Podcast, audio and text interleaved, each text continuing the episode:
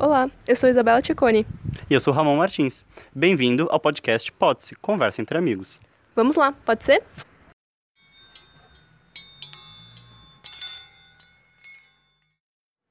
Oi, gente, tudo bom?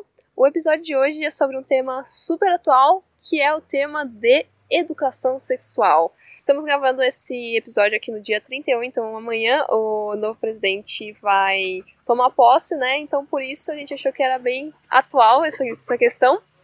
E vamos discutir. Ramon, por que você escolheu esse tema? Porque ele é difícil. eu discuti, por, eu, eu propus ele porque eu acho um tema muito difícil de se falar. Eu acho um tema muito pouco explorado por questões de tabus da sociedade, né?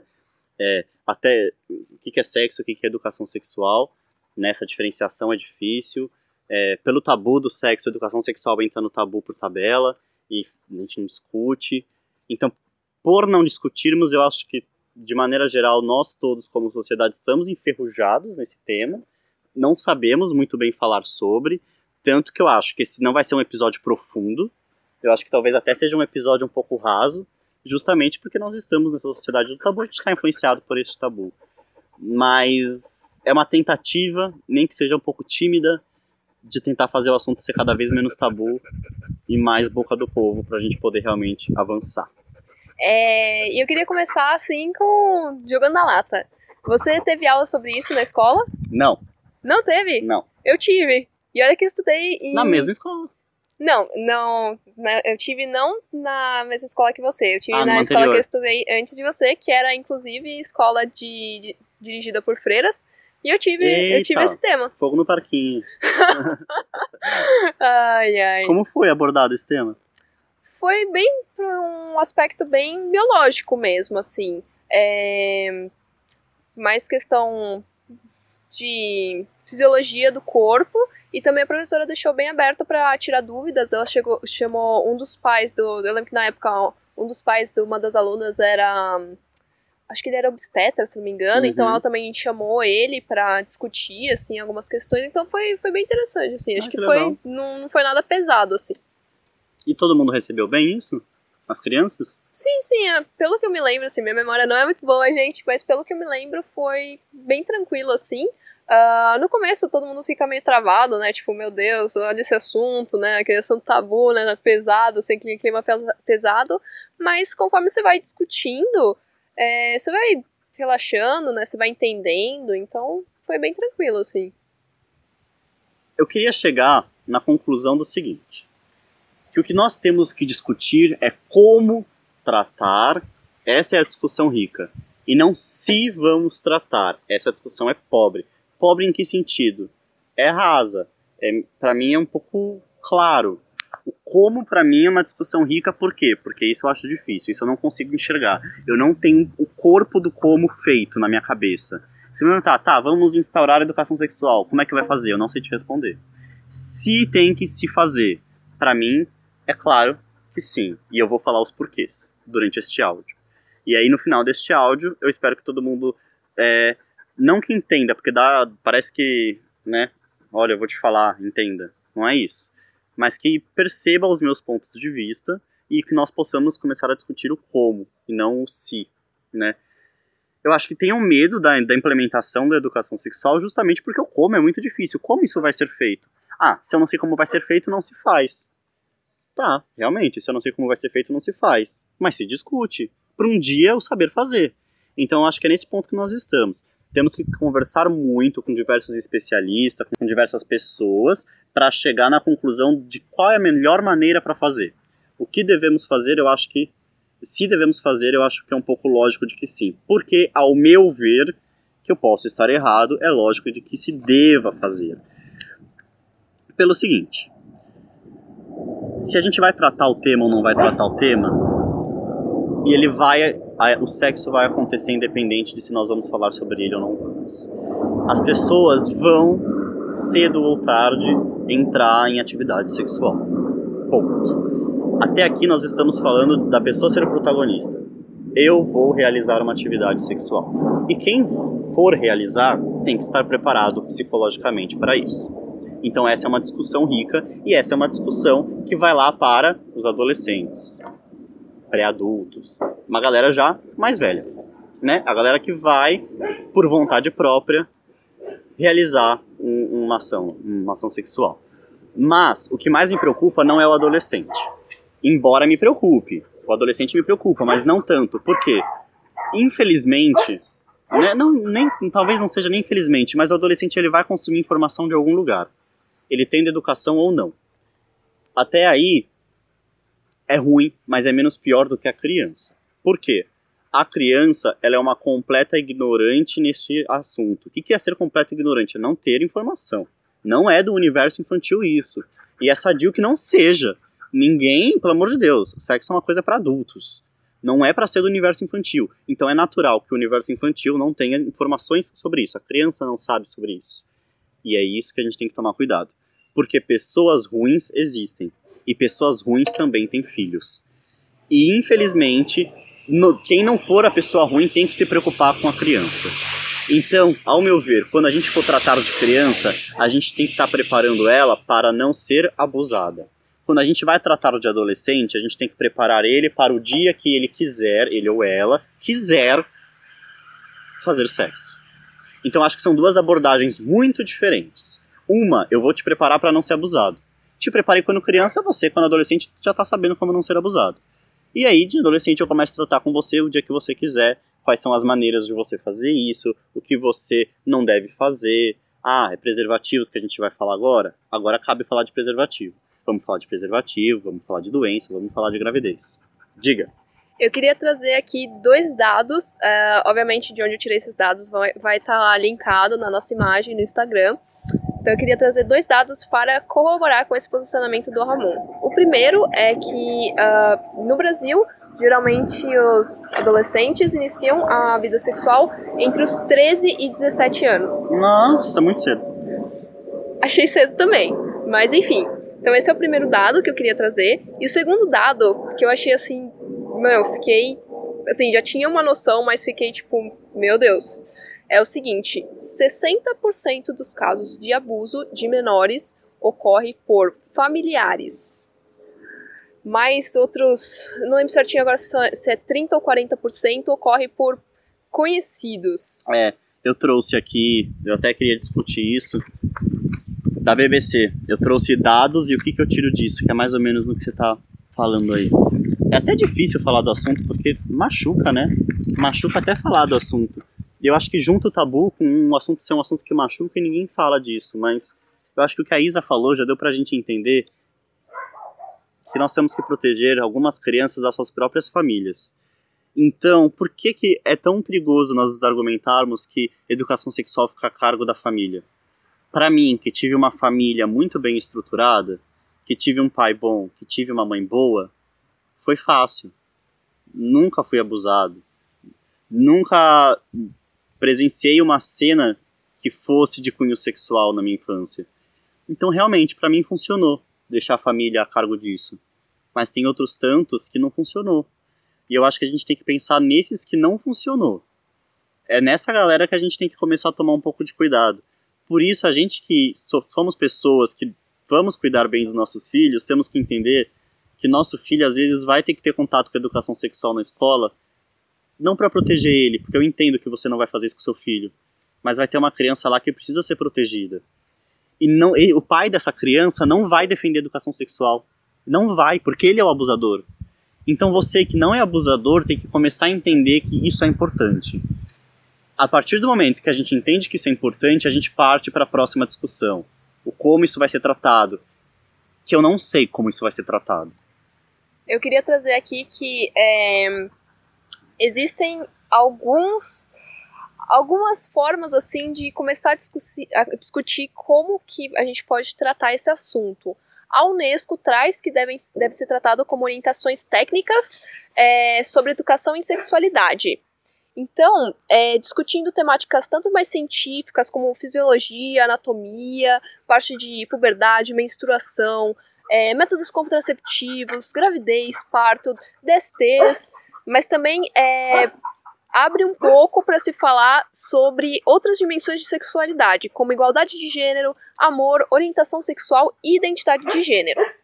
Isso é o que a Unesco diz. Aqui no Brasil, a gente tem o posicionamento do MEC, que a gente tem alguns parâmetros curriculares, é, em que a educação que aborda a sexualidade tem que, ter, tem que abordar os aspectos biológicos, culturais e sociais.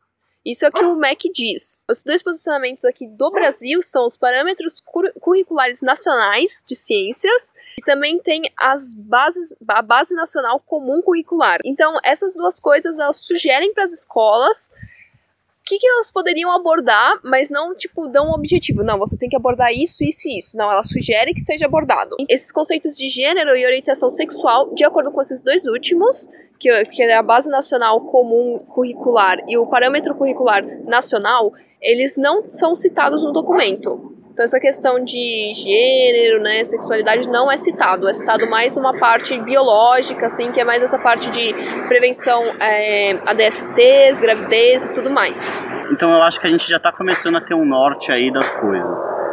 É, então, depois disso, vamos para dados objetivos. Eu vou ler aqui, é da BBC. O link, como sempre, vai estar tá na descrição da imagem da, do nosso Instagram. Então vai lá para você poder ler as notícias na íntegra, que vale sempre a pena. Seguinte, dado. 70% das vítimas de estupro no Brasil são crianças e adolescentes. Este levantamento é do IPEA. Em geral, também segundo o IPEA, 70% dos estupros são cometidos por parentes, namorados ou amigos conhecidos da vítima o que indica o principal inimigo está dentro de casa e que a violência muitas vezes ocorre dentro dos lares. E eu queria trazer o seguinte: o que a gente pode tirar dessa informação? Que esse crime em nada tem a ver com vulgaridade. Em nada, né? Crianças em nada são vulgares. Então, vamos andar esse degrau aí. Vamos bater o martelo que vulgaridade não é o que ocasiona estupro. Batemos, batemos. Nada a ver tem a roupa com a vítima. Batemos, batemos este martelo. Nada a ver tem com a roupa de quem está usando.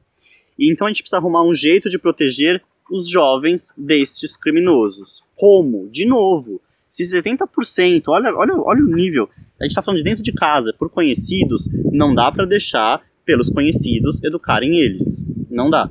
Ou então, se você é muito contra que as escolas falem de educação sexual, eduque o seu filho e, e fala para ele falar com o amiguinho.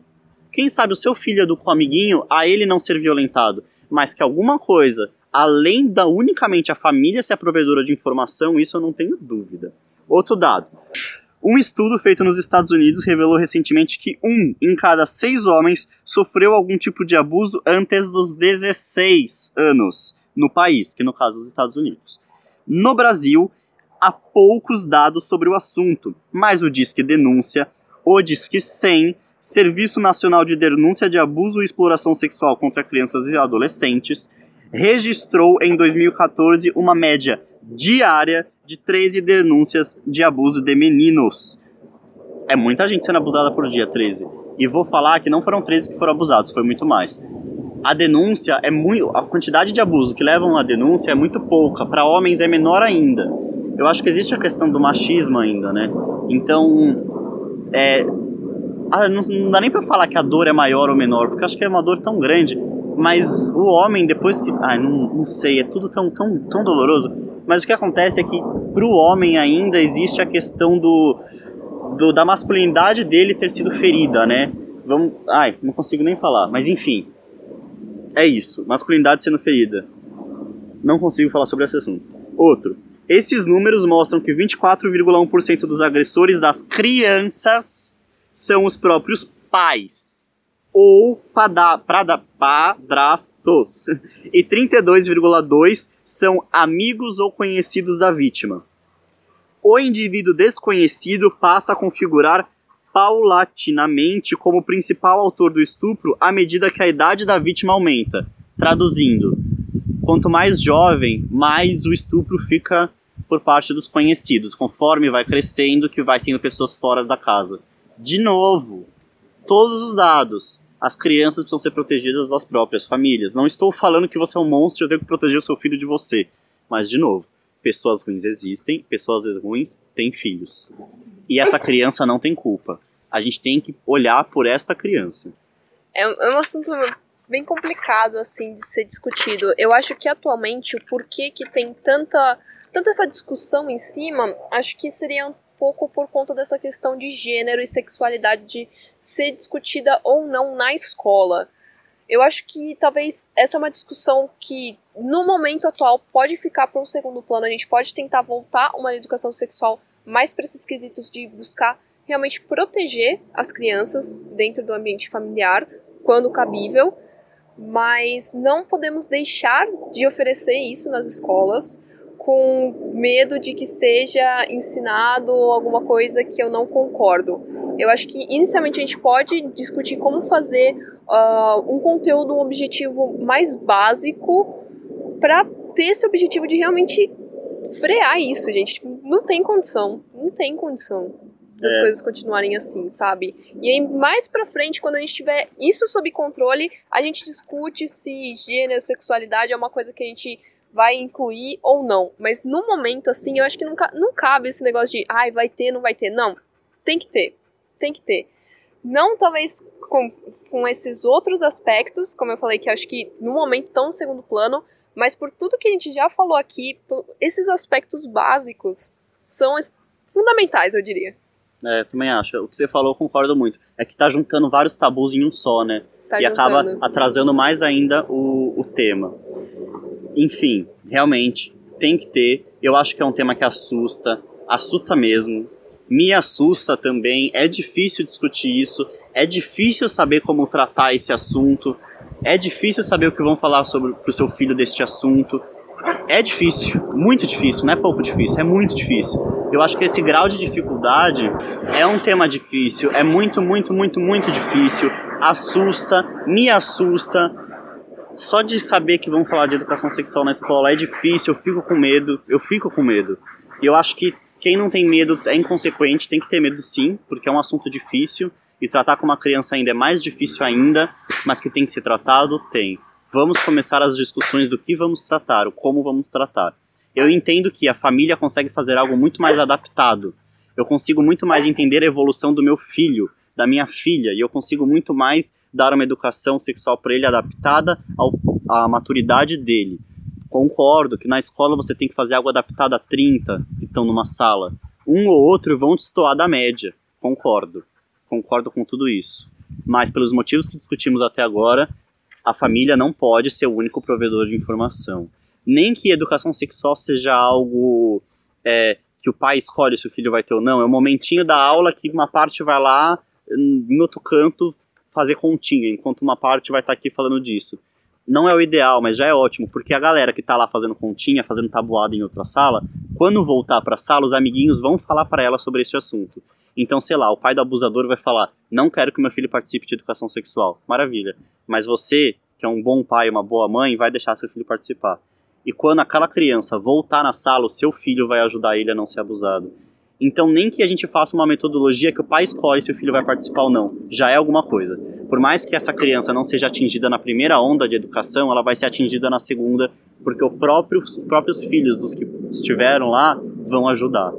Então, vamos começar a olhar um pouquinho fora do nosso muro da nossa casa e vamos proteger mais do que só os nossos filhos. A gente pode fazer mais do que isso, a gente deve fazer mais do que isso. Sim, e eu acho que é muito importante discutir exatamente para criar uma coisa única para todos, para que não fique assim, ah, cada escola escolhe o que vai ser passado. Não, cria-se criar uma coisa básica que vai ter essa função de evitar é, que as crianças sejam abusadas e tudo mais. E ter uma coisa unificada, legislada, é, obviamente feita por especialistas, discutida por especialistas como fazer para ser aplicado em todas as escolas por igual e ficar tudo tranquilo. E aí depois, quando a gente estiver bem estabelecido nisso, a gente vai atrás de outras coisas que seriam questão de gênero, sexualidade, que eu acho que não cabe num primeiro momento na educação sexual que é necessária no Brasil hoje.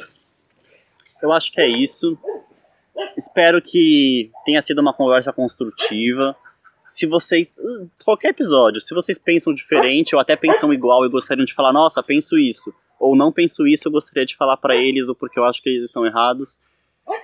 Vamos falar sobre argumentos, discussões positivas são sempre válidas. No Instagram vai estar as fotos dos episódios, comentem o que vocês acharam do episódio. Se vocês têm algum outro ponto de vista, fala lá também. Quem sabe a gente até faz uma parte 2 aí com outros pontos de vista, não vejo por que não. Exatamente. Gente, muito obrigada pela atenção. Se você gostou, compartilha, divide aí com os coleguinhas e até a próxima. Até mais, gente.